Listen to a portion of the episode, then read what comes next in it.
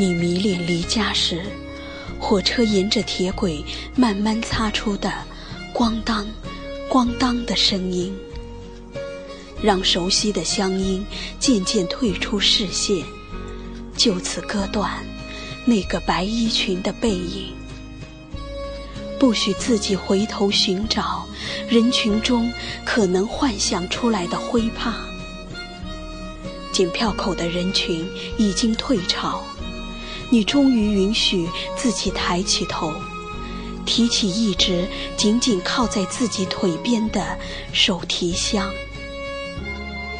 火车站上的广播员不动感情地提醒着永远的漂泊者：别迟到。可是，你总是让自己是最后一个登上车厢的旅者。既然决定离开。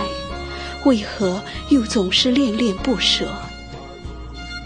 你坐了下来，窗口的位置总是为你准备好夕阳，允许你在暗夜里慢慢思考明天天亮时的心情。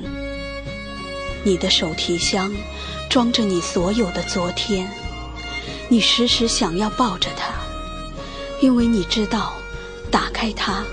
你还是会闻见昨夜雨滴的潮湿气息。离家一百里，你轻轻喘口气，你感觉到依稀的轻松。远走他乡的理想，一如多年前，还在你的怀里茁壮。离家两百里，你打了个盹，仿佛。你从没有让自己下什么决定，还在自己的房间为某个女孩拧亮三次台灯，又将它悄悄拧灭。离家三百里，你的心莫名的有了些酸涩，微微饿了的感觉也来刺痛着你的胃。你忍住不吃任何东西。因为你想让自己觉得这种感觉只是因为你饿了，而无关他因。离家四百里，你点燃了一根烟。大多数的离乡者都已昏昏入睡，你让自己埋在自己的烟雾里。为什么这就不能是任何一个梦境？